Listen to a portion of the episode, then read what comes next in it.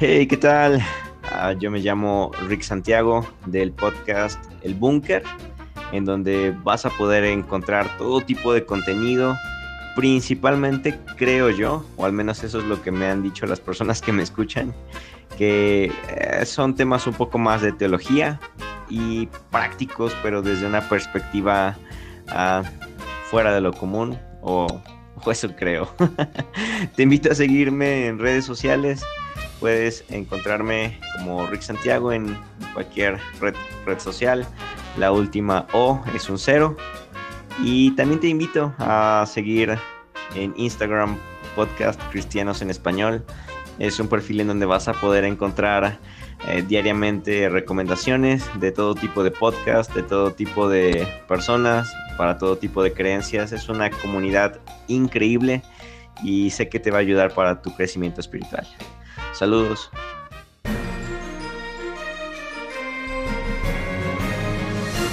Para la cultura israelita y judaíta, tanto él como Yahvé tenían esposa, y esa cera. Por eso crean hombre y mujer. Y, esto es arqueológico. Arqueológicamente hay, hay muchas pruebas donde viene el dios él y la diosa Cera, y dice él y su consorte Acera, y hay muchísima evidencia arqueológica donde viene Yahvé y su esposa Acera. Y, ahorita esto lo vamos a entender porque Génesis 2 es una contraparte a eso. Por eso podemos ver que el hombre y la mujer fueron creados a su imagen. Estás por escuchar el podcast.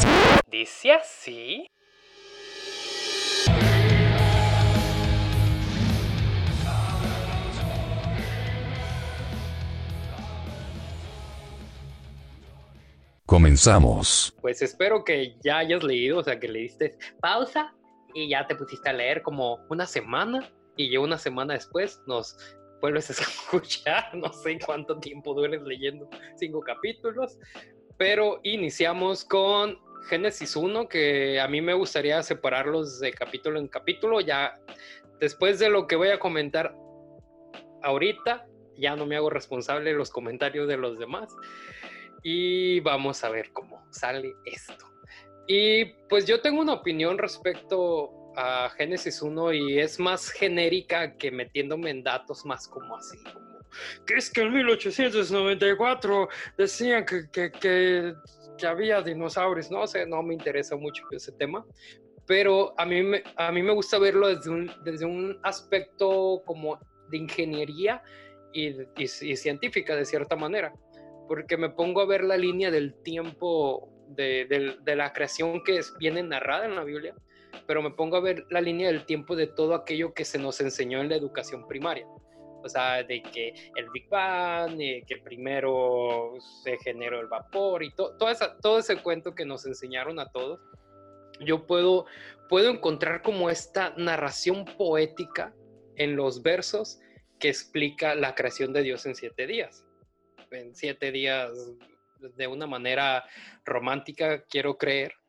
Pero a mí, yo vi un dato muy interesante, que si lo vemos desde una perspectiva algorítmica, se narra que, que hubo un caos al principio. Y como había un caos, primero se tuvo que ordenar, se tuvo que separar, se tuvo que dirigir, se tuvo que, que dar un nombre a las cosas. Y después de haber dado un nombre a las cosas, comienzan los procesos, después de ese proceso hay un control de calidad, que es este verso que dice, y para Dios fue bueno, y ahí acabó ese día. Y, se me hace muy interesante desde la perspectiva como de, de llevar a cabo un proyecto, porque desde ahí lo puedes casar como que es algo bíblico. ¿Por qué? Porque sí, en la vida todo va a haber caos, en la vida todo debe de llevar un orden, en la vida todo debe llevar su proceso y en la otra será el, la calidad, pues, y luego ya descansas y tiene que ser autómata ese proyecto, como se supone que somos nosotros autómatas, pero en medio metemos la pata. Y yo lo veo desde el aspecto como de la enseñanza que me deja a mí como ingeniero. Y Ahora, pues no sé qué tienes que opinar, Andrés, al respecto de las de, de todo esto de, de Génesis y lo que quieras hablar. Bueno, lo que voy a hacer es, de hecho, a criticar su comentario. Hágalo. Este, me gusta mucho la idea de los paralelos a, a lo que es la creación, porque en realidad eh, sí, eh, bueno, la Biblia habla de caos, eh, la ciencia habla de un nada, pero después de esa nada hubo una explosión, el Big Bang, yo también creo en el Big Bang, y después sí hubo caos por años de años de años bien. hasta que las fuerzas, las fuerzas ah, físicas, las leyes naturales de la física, la mayoría de sus fuerzas empezaron a, a tratar de organizar todas las cosas, eh, incluyendo creación de planetas, creación de estrellas. Eh, y sí, nosotros tenemos, digamos, un paralelo de que en la Biblia primero habla de, de por ejemplo, ah, vida de árboles, y históricamente eso sucedió. Después vida en el océano, históricamente eso sucedió. Y después salen los, lo que son mamíferos. Pero algo que me parece interes- interesante, y es tal vez mi, mi crítica a su comentario, Ems, es que usted dice que Dios todo lo vio bueno. Pero aquí es donde entra un conflicto para mí, que es la diferencia de historias entre Génesis 1 y Génesis 2. Porque Génesis 2 vemos de un solo, el Algo humano importante. parece ser no una creación perfecta y terminó siendo echada del paraíso. Ahora, eh, yo quería decir algo, eh, yendo un poco a, a lo que dice el texto en sí.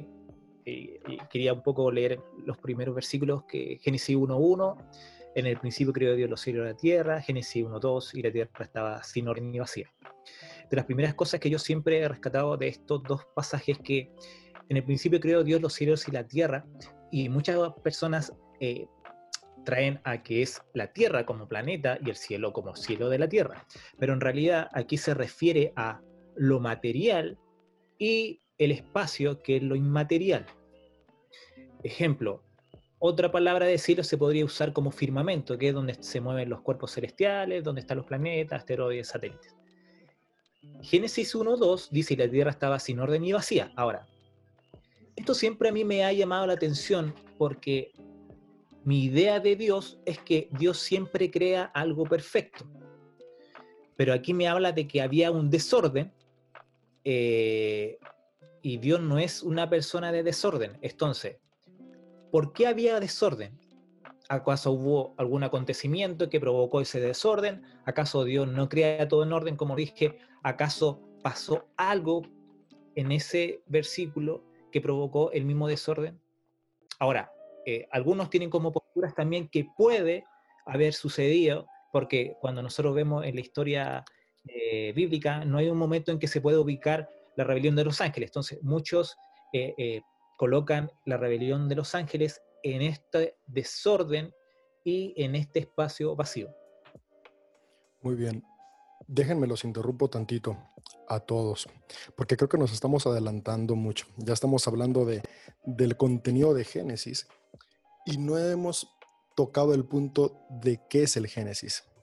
Creo, creo que deberíamos empezar de- des- desde ahí, ¿no? ¿Qué es Génesis? ¿Por qué existe el Génesis? ¿Y desde dónde De se escribe el. Génesis? Creo que para poder comprender cualquier literatura, cualquier historia, necesitamos conocer de una mejor manera el entorno en el cual sucedió. Eh, por ejemplo, hay, hay un libro eh, que se llama, ah, es Oppenheimer, ahorita se me, fue, se me fue el nombre, creo que es La Rebelión de la Granja. Por ahí, si alguien recuerda el nombre correcto, eh, me lo dice, pero, pero básicamente es, es una crítica al gobierno de Stanley. Y si tú no conoces lo que estaba sucediendo durante ese momento con la opresión que estaba trayendo Stanley, no comprendes el libro. Y, y con la Biblia y con cualquier libro pasa igual. Si no conocemos su historia, su contexto, la razón por la que se escribió, es más complicado poder entender qué es lo que quería hablar el libro. Entonces, a mí, a mí algo que me gustaría aportar primero es que la Biblia no es un libro ni de ciencia ni de historia. Es un compendio de libros de teología. Entonces, Génesis pertenece a la Biblia, cosa que es muy moderna, pero entonces, el libro de Génesis es un libro teológico. no es un libro científico. O sea, si, lo queremos ver como ciencia, es irrelevante, obsoleto y no tiene razón de ser, porque no, no cuadra. O sea, no- no puede haber plantas y después el sol. Pero eh, to- tomando en cuenta el orden de la creación de Génesis 1. Pe- Pero Génesis no es un libro de ciencia, es un libro de teología. ¿Y qué es lo que hace la teología? La teología nos presenta la perspectiva que la humanidad tiene de Dios, cómo la humanidad entiende a Dios. Entonces, Génesis es la manera en la que los judaítas y los israelitas entienden, comprenden a Dios y su interacción con la humanidad. Entonces, este libro forma parte de una colección, que es la colección del Pentateuco. Si tú y yo agarramos, por ejemplo, eh, a mí me gusta Harry Potter, ¿no? Entonces, si- yo me voy y, y leo el Cáliz de Fuego, no voy a entender si no leí primero la piedra filosofal. Eh, eh, es una colección. Eh, Puedo leerlo y divertirme mucho y entretenerme, pero necesito conocer qué es lo que viene antes. Entonces, Génesis es un compendio que se llama el Pentateuco. Y el Pentateuco tiene su clímax cuando Moisés recibe las tablas en el Sinaí. Ese es el punto central. Entonces, hacia atrás se quiere contar la historia de cómo es que llegaron hasta ahí y después qué es lo que hicieron con lo que recibió Moisés. Por eso está esta cuestión de esos cinco libros. Ahora, lo interesante es conocer en qué momento se redacta esto, porque eso nos va a ayudar mucho a entender muchas cosas que vamos a ver dentro. Y el Génesis históricamente se redactó en la época del posexilio, cuando Israel sale de Babilonia, estaban tratando de recuperar sus raíces, salen devastados, salen destrozados, ellos tenían la idea de que Dios les había prometido que siempre iba a estar con ellos y de repente son destruidos, esclavizados, entonces regresan sin identidad, incluso generaciones nacieron en la esclavitud y ahora están regresando y necesitan recordar quiénes son, de dónde vienen para poder fortalecer su identidad que fue destrozada por los opresores. Desde esta necesidad es que los sacerdotes judaítas comienzan el compendio del Pentateuco. Ahora, algo importante, contiene escritos que literalmente tenían cientos y miles de años, pero se juntan, se redactan y se editan de la manera en la que los conocemos con la salida de Judá de Babilonia. Y esto va a ser importante y, vamos a ir viendo cómo conforme vamos leyendo va cuadrando sentido, porque básicamente todo el Pentateuco es la manera en la que Israel está diciendo a Babilonia, nosotros somos mejores que ustedes. Entonces, e- e- eso nos va a dar un cuadro muy claro de lo que vamos a ir leyendo. Entonces, resumiendo todo esto largo que dije, Génesis es teología, no es ciencia, y eh, eh, es la historia narrada de una nación que viene saliendo de la esclavitud. Eh, solo quiero agregar aquí a lo que está diciendo David dos cosas.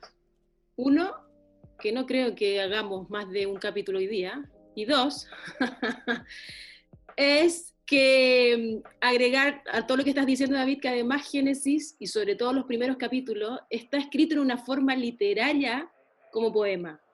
Si no entendemos ese eh, poema o la forma de entender un poema, y lo veo como un libro de información solamente, me pierdo todo lo- el contenido maravilloso que tiene en estos dos capítulos, dos o tres capítulos, eh, le pierdo, le, saco toda la esencia, le saco todo el, espíritu, le saco toda la inspiración divina que tienen esos tres capítulos, sean o no eh, históricos, reales o concretos en, en la realidad. Aquí hay una historia que nos está contando estos primeros capítulos que tiene un contenido emotivo, afectivo y vinculante, me refiero como vinculante de relación, de relacional entre el ser divino, Dios y su creación. Si no estoy entendiendo eso, me estoy perdiendo el 90% del mensaje de la esencia de Génesis. Solamente Ahora- quería agregar eso. Hay que agregar un punto que no necesariamente lo que dicen puede ser correcto, porque cuando Jesús se refiere a Adán como un personaje que ustedes dicen que puede ser como poesía, incluso no puede ser ni irreal, Jesús menciona a Adán no como algo ficticio, sino como un personaje que existió. Lo mismo con Eva. Entonces, si Jesús lo menciona como algo, o sea, como una persona, porque hay otras, vers- eh, hay otras personas que también explican como Adán y Eva como que fue una historia de la humanidad, como, como estirpe de humanidad. Pero Jesús lo menciona como un personaje que existió y que pasó por ciertas situaciones que vamos a ir viendo adelante. Ahora, Pero, David, Jano, que quieras, que quieras saber si Adán y Eva existieron o no, estás perdiendo el foco del mensaje. es que es parte de la Biblia. Todo, la- todo lo que nosotros estamos leyendo tiene foco. O sea, por algo está Lo que ahí. pasa es que yo creo, yo creo que yo entiendo a Llano porque el problema grande que tenemos es que las iglesias han predicado por años de que la Biblia es 100% literal.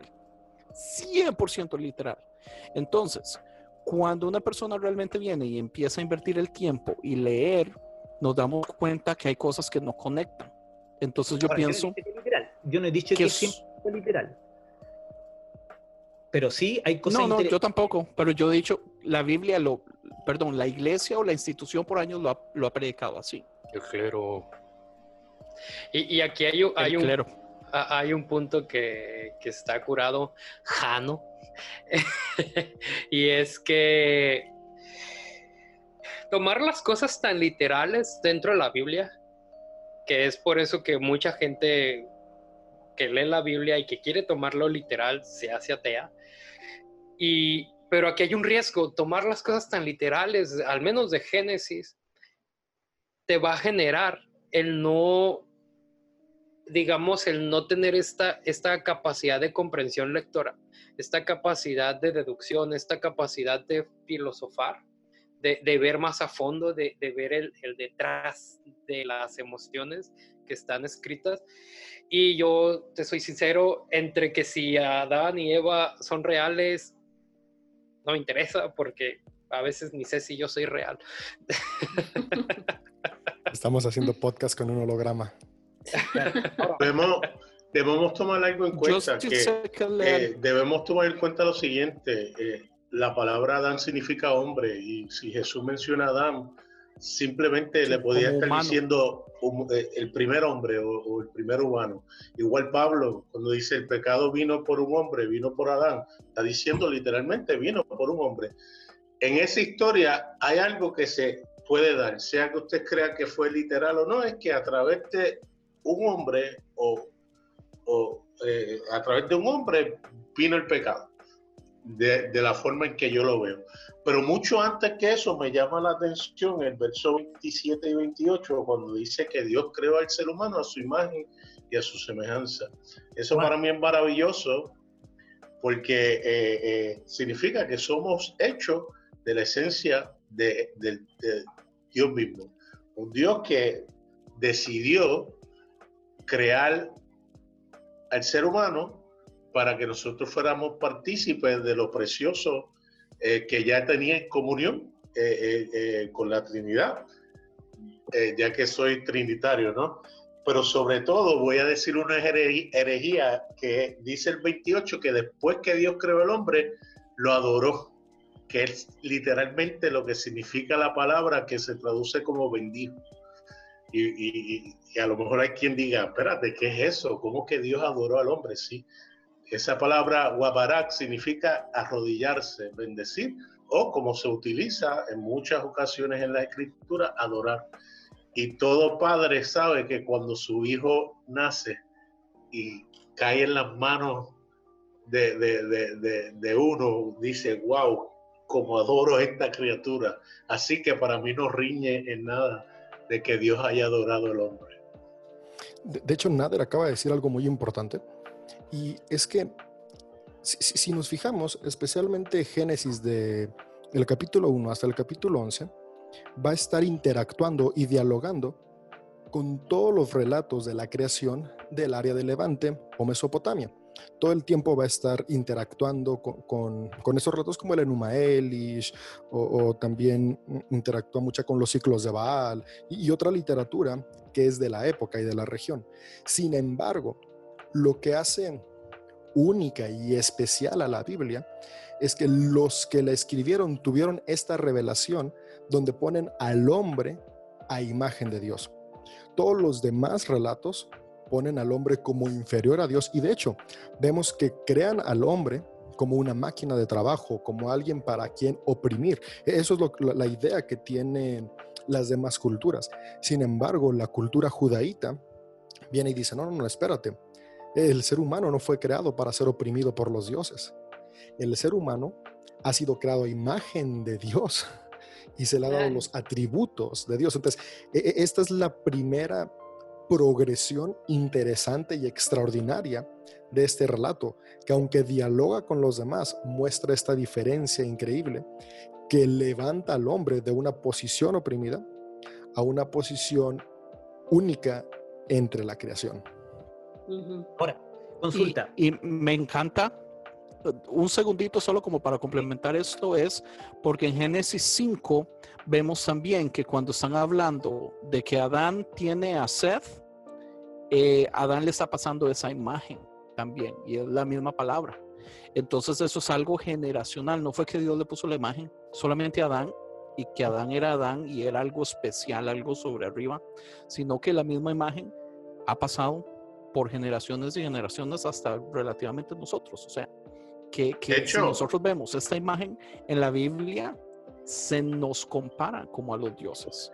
De hecho, el Aunque 5, a la institución, ajá, a la institución le encanta predicar de los, ¿cómo es que se dicen? Los ah, trapos de inmundicia que son todos los humanos. Pero en realidad la Biblia va por otro lado. de hecho, Ujú. eh, si- el 5.1 vuelve y lo repite, y el hombre fue hecho a la imagen y Ajá. semejanza de Dios. O sea, es muy enfático. Lamentablemente, como tú dices, Andrés, se nos enseñó, y no es la manera que se veía, eh, se nos enseñó a ver el ser humano desde Génesis 3, desde la caída, y no desde la creación que fue imagen y semejanza de Dios. Y eso crea muchos problemas.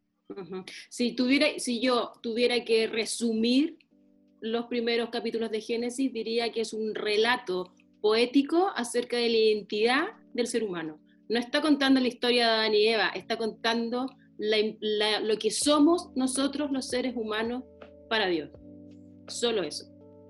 Ahora, eh, lo interesante es que sí, eh, hay un enfoque directamente en el ser humano porque es lo más importante que hay y él es el que para eso se viene a salvar. Pero el Génesis 1, ejemplo, eh, que David hablaba de que no, es, no se puede tomar literal porque hay incongruencias como crear vegetación antes del sol. Ok, entonces pongámoslo en esta perspectiva. Los mismos judíos que escribieron eso, yo supongo que eran personas inteligentes, que sabían lo que ustedes están diciendo. Entonces, escribir incongruencias sería eh, una tontería.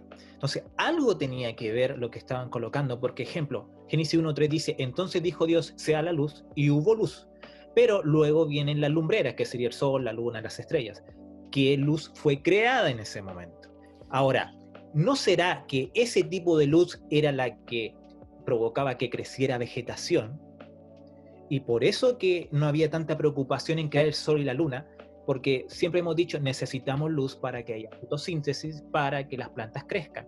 Pero, ¿qué tipo de luz? Del sol, ok. ¿Y otro tipo de luz no puede haber? ¿Acaso si yo, un ejemplo, acaso en las cuevas no crecen eh, eh, plantas, eh, matorrales que no necesariamente reciben luz solar, sino de otro tipo de luz? Déjame te interrumpo. Bioluminiscentes. Yo, yo aquí voy a ser el que va a estar interrumpiendo. Eh, regreso a lo mismo. Génesis no es historia. Los que escribieron Génesis no escribieron incongruencias. Por por eso les digo, Génesis es teología. Si creyéramos que Génesis Más es ciencia, entonces sería menos, incongruente. Pero déjame, déjame, de- déjame voy para, para un poquito para allá, enfocándonos en Génesis 1. Génesis 1 es el relato más antiguo de los que componen el Génesis. Génesis es un remix de un montón de relatos que fueron editados para formar una historia. Y el más antiguo es Génesis 1.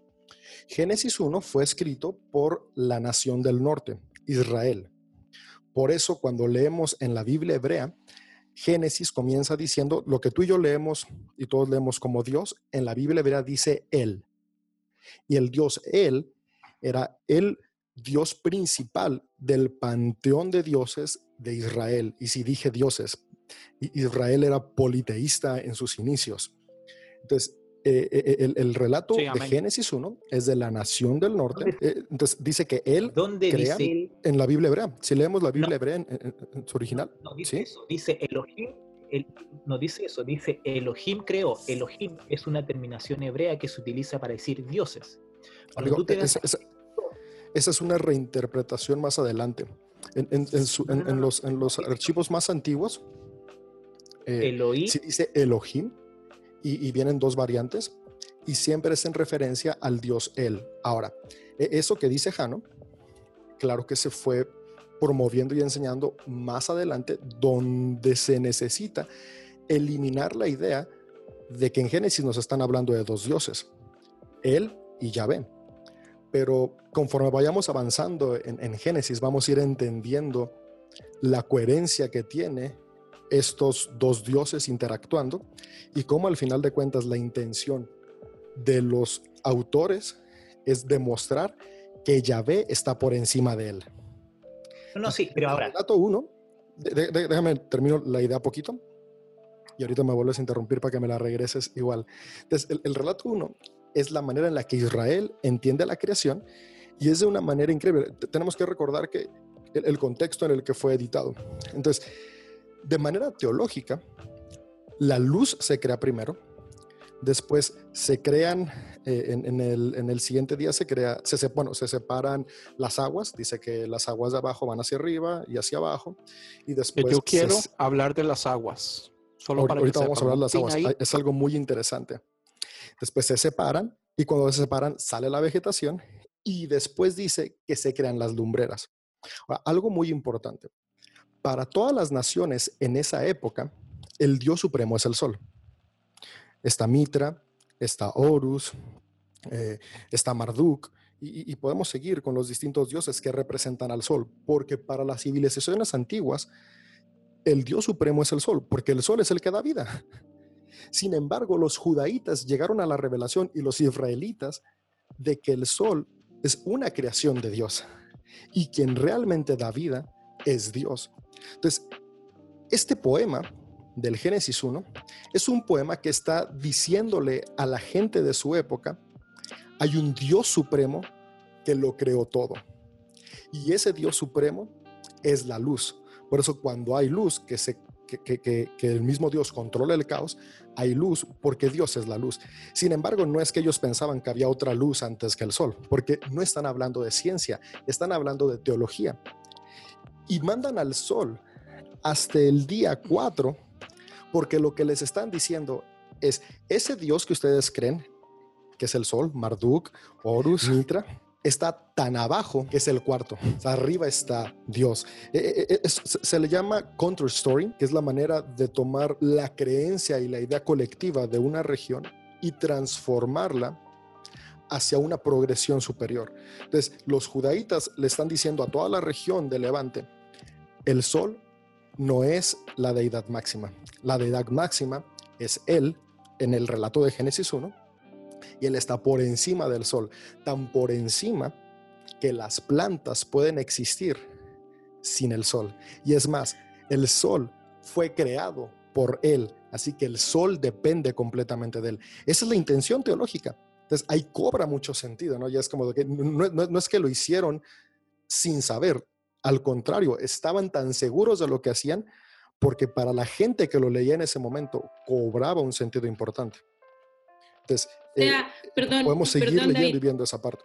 Espérate, o sea, lo que estás diciendo es que lo, el texto que está planteando aquí es algo muy disruptivo para su momento.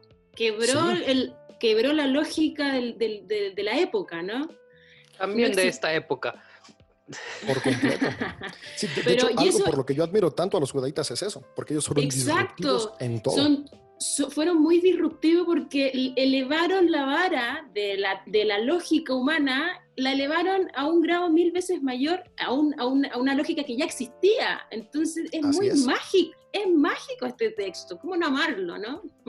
Así ¿Y es. cómo quedarnos, y cómo quedarnos pegados en la letra chica cuando en verdad el Yo no- contenido a mí es me mucho más cuesta profundo? mucho. Ahora, A mí eh, me cuesta muchísimo amarlo, les eh, confieso. David dijo algo. Dejen que- hablar, Jano. Ahora, David dijo algo que era eh, eh, eh, él, eh, Elohim, en realidad el texto no dice eso. El texto dice Elohim con eh, IH al final. Cuando nosotros vemos lo que significa Elohim habla de plural, no de singular. Si fuera Dios uno en ese texto, diría Eloí, pero dice Elohim, entonces habla de no uno, o sea, más, pluralidad. Cuando nosotros lo vamos a Génesis 2, ahí ya no es Elohim, eh, sino que es Jehová. O sea, ya estamos hablando de dos personajes diferentes. Entonces, Yahvé, Espera. Jehová no es un nombre que exista. Ya ve. Entonces, digámosle Yahvé dependiendo de la traducción bíblica que tenga. Ahora, eh, Génesis 1 y Génesis 2, primero, en Génesis 1 habla de creación como palabra y Génesis 2 habla de formación como palabra. Entonces, ya hay algunas diferencias en cuanto al significado, porque si fuera un, eje- un ejemplo, si los dos hablaran de, de- a- a- hablaran de, de la misma creación, estaríamos ya, ok, es un resumen o sigue hablando del mismo tema, pero tiene palabras que son totalmente eh, diferentes, entonces sería difícil que estuviera hablando de la misma historia. Ah, Saquemos el tema de- del orden de la creación, ya, ok. Es que no es la el misma historia. Per- perdón, Sí, que- pero es que que- Génesis Hablando 1, de personajes que crearon diferentes. sí, Génesis 1, Elohim no es lo eso, la- mismo que la Biblia está llena de historias que se contradicen entre sí para complementar el marco general. Entonces, de, de hecho, Génesis 2 no se escribe inmediatamente después de que se acaba de escribir Génesis 1, ni por el mismo autor, ni siquiera es por la misma nación. Génesis 2 se escribe en el posexilio. Génesis 2 es desarrollado cientos de años después de que Génesis 1 se desarrolló. Ahora, no se conoce como Génesis 1. Era el poema del Berishná, que es el poema de En un principio. Que después, de hecho, este es el título que lleva todo el libro. Pero Génesis 2 es una historia completamente distinta, donde se está incluso refutando algo que dice Génesis 1. A- ahorita dijo Jano que, que Elohim habla de dioses, y sí, de hecho, eh, en, la, en la Biblia hebrea podemos ver cómo hay momentos donde se utiliza el término él en plural y él en singular, y es asombroso que cuando se utiliza en plural es cuando dice que se hizo al hombre a imagen y semejanza de Elohims y dice varón y hembra los creó. Porque aquí va algo, una bomba. Para la cultura israelita y judaíta, tanto él como Yahvé tenían esposa y esa Sera. Por eso crean hombre Era. y mujer. Y, y esto es arqueológico. Arqueológicamente hay, hay muchas pruebas donde viene el dios él y la diosa Sera y dice él y su consorte Acera y hay muchísima evidencia arqueológica donde viene Yahvé y su esposa Acera. Y, y ahorita esto lo vamos a entender porque Génesis 2 es una contraparte a esto. Por eso podemos ver que el hombre y la mujer fueron creados a su imagen. No, no porque Dios sea un hombre y una mujer en el cielo. No, no, no. Recordemos, es la percepción que la gente tiene en la antigüedad. Estamos hablando de miles de años atrás. Pues Sin sí, es la conciencia. Ajá. Por ejemplo, los judaítas entienden que esto no es así, entienden que no hay dos, entienden que hay solamente uno e incluso es asexual. Eh, eh, y, y es parte de donde viene el cambio de historia en Génesis 2. Eh, entonces, sí son dos historias yo le voy a dar, completamente distintas. Ha- Habla Andrés. yo le voy a dar mi explicación de por qué a mí me cuesta muchísimo, aunque yo sé el valor y lo bonito de la historia. Hay cosas que yo pienso que tal vez en aquel tiempo eran fáciles de procesar, pero en este tiempo no, digamos. Génesis 1 y Génesis 2, en el lado científico, es una vulgaridad, las, los errores que cometen, las contradicciones que tienen. O sea, desde el principio habla de que la creación del sol y de la creación de la luna son lumbreras y después habla de que se crean las estrellas cuando pues el sol es una estrella. La luna ni siquiera tiene luz propia. Eh, la división de las aguas con las aguas, eso era un- eso era una idea súper vieja porque digamos, si una persona ve de, de lado a lado en un día claro, lo azul parece agua. Entonces la gente tenía esta idea completamente errónea, completamente no científica, de que había agua arriba. De hecho, la palabra firmamento, que es sino, no, ra- raquía, ellos hablaban de que el firmamento era sólido, de que ellos creían que había una estructura con agua.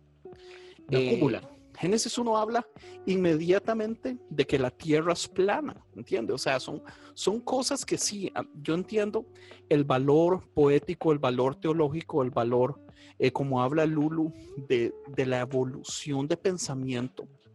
Pero estamos en el 2020. En el 2020 lo que yo entiendo como ciencia, lo que yo amo como la física, como el entendimiento del mundo, como corre todo. O sea, para mí es un golpe súper fuerte saber los errores tan básicos de un documento que supuestamente Dios dictó, el creador de todo el universo, el que entiende todo. Si Dios dictó palabra por palabra, ¿cómo es posible que hayan esos errores? Y mi problema es que la institución sigue predicando la inerrancia, la perfección, este tipo de cosas a mí me cuesta muchísimo. Pues y ahí es donde yo creo, pero ahí es donde, de ahí es donde yo creo que no tenemos que tomar estos libros de la forma que se ha predicado por cientos de años ya. Y por ahí volver a construir o volver a inspirarte para entender eh, la creación o a Dios, ¿no? Entender Génesis con nuestra mentalidad hoy día posmoderna es imposible. De alguna u otra forma tienes que situarte y ponerte los lentes de el judío de la época antigua para poder entender el texto. Si hoy día queremos entender Génesis, sorry. Lo que pasa es que, digamos, yo sí entiendo el valor histórico, yo, digamos, porque lo he leído, porque, porque mentes grandes me lo han explicado. El paralelo de Adán con el, el paralelo del pueblo judío, con el paralelo de Jesús, o sea, cómo, cómo, son, cómo son historias que van mano a mano, eh, cómo la Biblia le gusta lado de repetición como para fundamentar ideas, digamos, todo eso yo lo entiendo y lo valoro. A mí me encanta, por ejemplo, eh, yo sé que me voy a salir de tema, pero vamos a llegar en algún momento al libro de, de Jonás. Y Jonás es tal vez mi libro favorito. Y yo sé que es 100% ficción. 2025, ¿verdad? 100% ficción y a mí eso no, me afecta, ¿entiende? Pero volvemos a lo mismo, digamos, en el momento que se habla de Biblia en cualquier lugar y usted menciona, por ejemplo, que Génesis 1 es una obra literaria con muchísimo valor, pero tal vez no literal, uy, ¿Para qué? O sea, porque se crea un caos con ¿Qué se cree? ¿Qué se cree el caos? Bueno, es que, déjenme les digo, el, caos se crea... Déjenme, déjenme yo, yo por ejemplo, no, hoy en día ya yo puedo entender que no tengo que tomar literalmente el, el texto eh, bíblico, eh, tomarlo literal y, y perdona la, la redundancia, porque hay cosas que al leer yo saco eh, que, me llevan a, cuestionar este Dios relacional, partiendo de la premisa que Dios es eso, un Dios relacional que en perfección no necesitaba hacer nada más porque ya vivía en comunión y de momento se dijo entre sí, oye, ¿qué tal si lo hacemos mejor añadiendo al hombre y haciéndolo parte de la fiesta, ¿ves? Y es interesante porque hay algo que a mí me llama la atención del capítulo 2, que a lo mejor no mucha gente ve, y es en el 18, cuando él dice que después de haber creado el hombre, dijo que no era bueno que el hombre estuviera solo. Y uno dice, pero ¿cómo es posible el hombre pueda estar solo cuando el Dios del universo está con él y interacciona con él? ¿Será posible que aún antes de la caída que vemos en Génesis 3, que el hombre y la mujer comen del árbol, ya el hombre por su libertad le había eh, eh, dado la espalda a Dios y Dios decide entonces crear a la mujer para que entonces pueda nuevamente mirar a Dios el hombre al ver el rostro de la mujer. Dejo esa herejía para que ustedes la consideren. Yo tengo una herejía peor al respecto yo creo que el hombre, cuando, cuando Dios creó al hombre como ser humano, lo creó completo en sí mismo. No, no había separación. Lo creó bisexual. No, no, no quiero decir bisexual como tal, sino como, ¿cómo se llama este organismo que se autorreproduce? Es asexual. Oh. Asexual. Hace ya, pero que, se que tiene la capacidad de reproducirse a sí mismo. Hablas de, de es lo que hacen las células tal cual, que Yo se entiendo. separan y, y se, de una salen dos. Bueno, yo creo que cuando Dios, cuando Dios cuenta la historia de crear a- al hombre imagen y semejanza, lo creó así, imagen y semejanza, sin, sin separación de sexo ni de género, una sola cosa. Y luego la historia lo, lo tiene que explicar de alguna forma de por qué somos dos y, y- y hubo una separación ahí de este hombre, de este ser humano. ¿Y qué En pasa fin, con los es- es- hermafroditos? Es, mi herejía, claro, una- un igual tipo de hermafrodismo. ¿Pu- ¿Puedo interrumpir ahí? O Jano, Saliendo Jano, vas a decir un algo. No poco te- de, saliendo un poco de, de lo intrascendente, eh, siempre me ha gustado el versículo eh, 19 del capítulo 2 cuando dice, y el Señor Dios formó la- de la tierra todo animal del campo y, y el, bueno, al final dice, y el hombre le eh, a cada uno le colocó un nombre y ese nombre fue. Y siempre este pasaje me ha enseñado de que nuestra boca, nuestras palabras tienen poder. Imagínense en este momento, viene eh, eh, Adán y le coloca un nombre a cada animal y cada animal tuvo el nombre que él le colocó. Pero luego viene la mujer. Entonces, él, antes de que viniera la mujer, él tuvo que aprender a usar las palabras correctas para poder interactuar con lo que demás existía. ¿Se entiende, cierto? Entonces, eh, es súper importante el tema de las palabras que nosotros tenemos. El Nuevo Testamento también habla de que nuestra, nuestra boca tiene, tiene poder, o sea, se puede maldecir a una persona, se puede matar a una persona. Incluso yo con decirle, sabes que tú eres tonto, yo estoy matando a una persona. Pero con decirle a la persona, tú puedes, yo estoy dándole vida a la persona. Eso quería agregar. Ha- Hablando, hablando del, del capítulo 2. el capítulo 1, como de Génesis, bueno, que de hecho termina en el 2.4. Por ahí ah, los monjes que pusieron los capítulos y versículos, gracias por hacerlo, porque así podemos llegar más rápido, pero por ahí de repente se les resbalaron muchas cosas. El, el 1 debía haber terminado hasta el 2.4. Ay, a mí no me gusta para nada. pero Yo creo que los capítulos y los versículos es una de las razones por las que hay tantísimos problemas, porque le ha dado permiso a la gente de agarrar pequeños fragmentos para, para dar, para soportar sus ideas, para poder darse ellos el lujo de decir, de creer, de hacer, de opinar, en De vez de entender todo el contexto. ¿Y Sí. qué digamos de los titulitos que le pusieron? Peor. Peor. Los titulitos. Lo, que- lo que le estaba diciendo es que este primer relato, que es el más antiguo, eh, más o menos e- este relato se data en el 1300 antes de la era común, o para los que son menos herejes que yo, antes de Cristo. Y, y- y en esta temporada, la perspectiva, el hombre y la mujer, tanto en la sociedad incluso, tienen un nivel similar.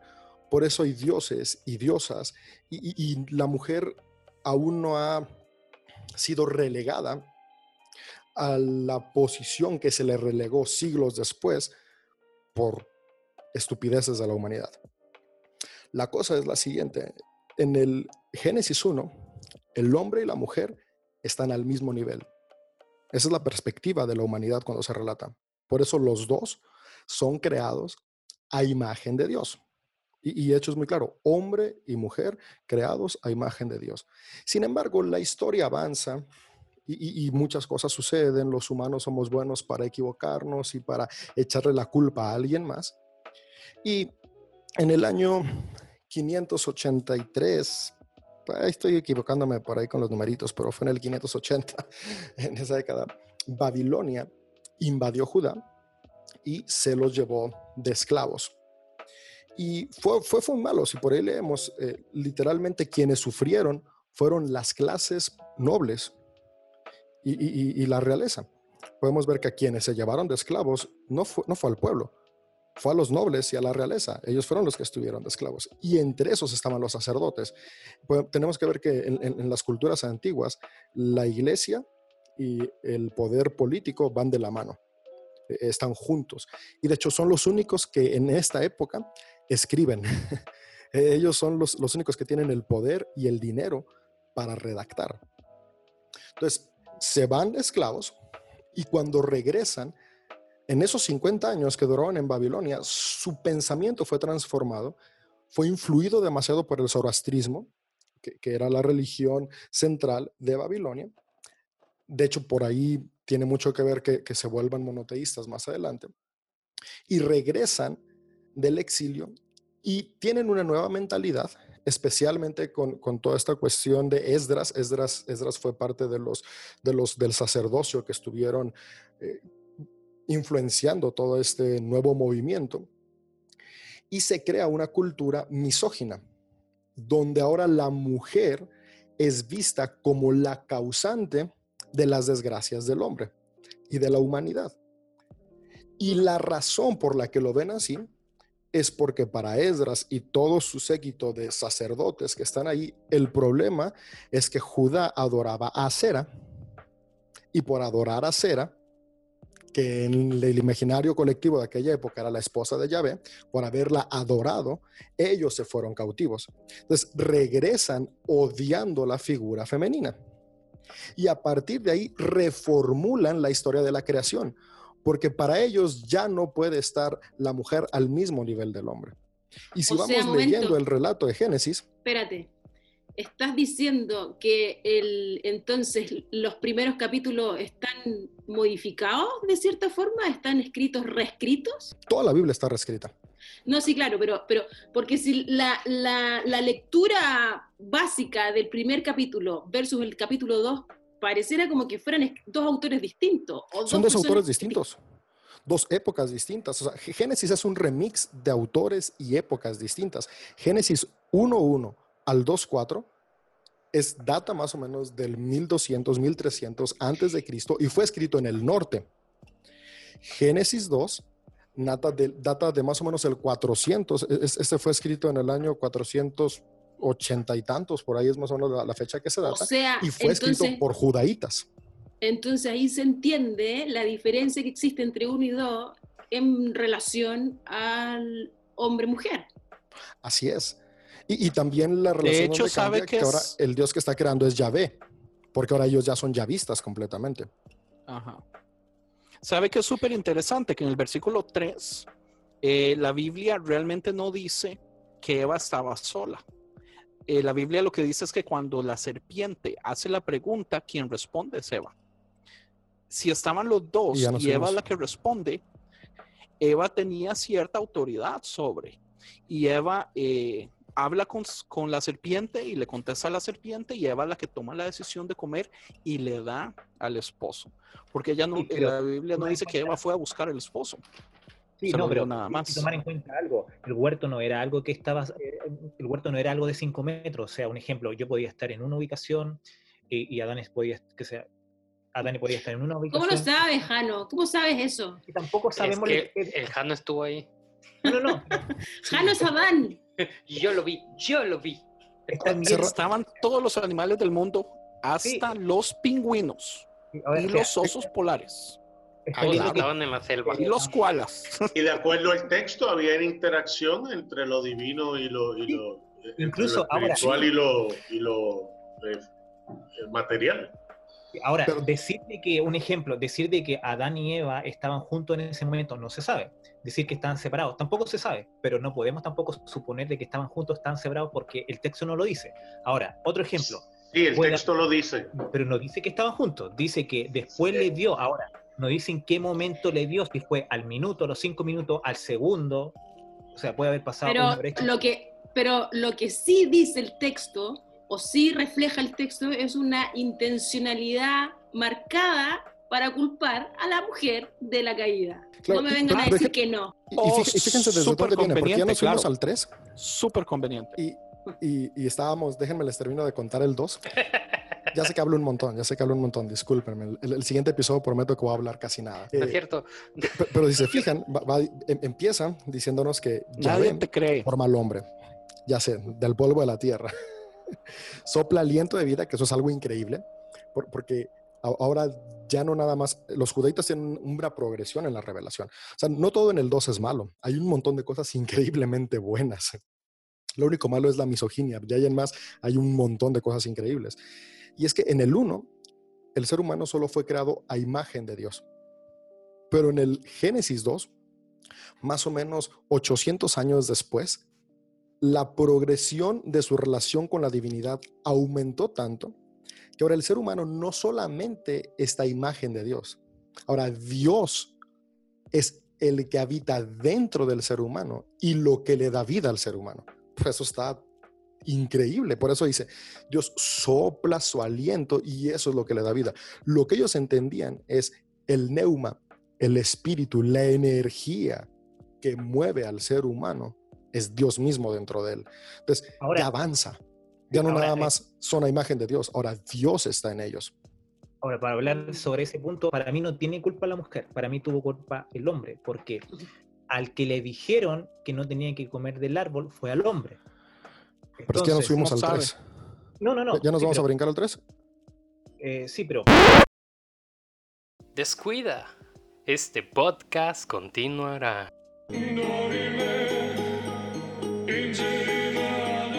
Esto fue una producción de podcast cristianos en español.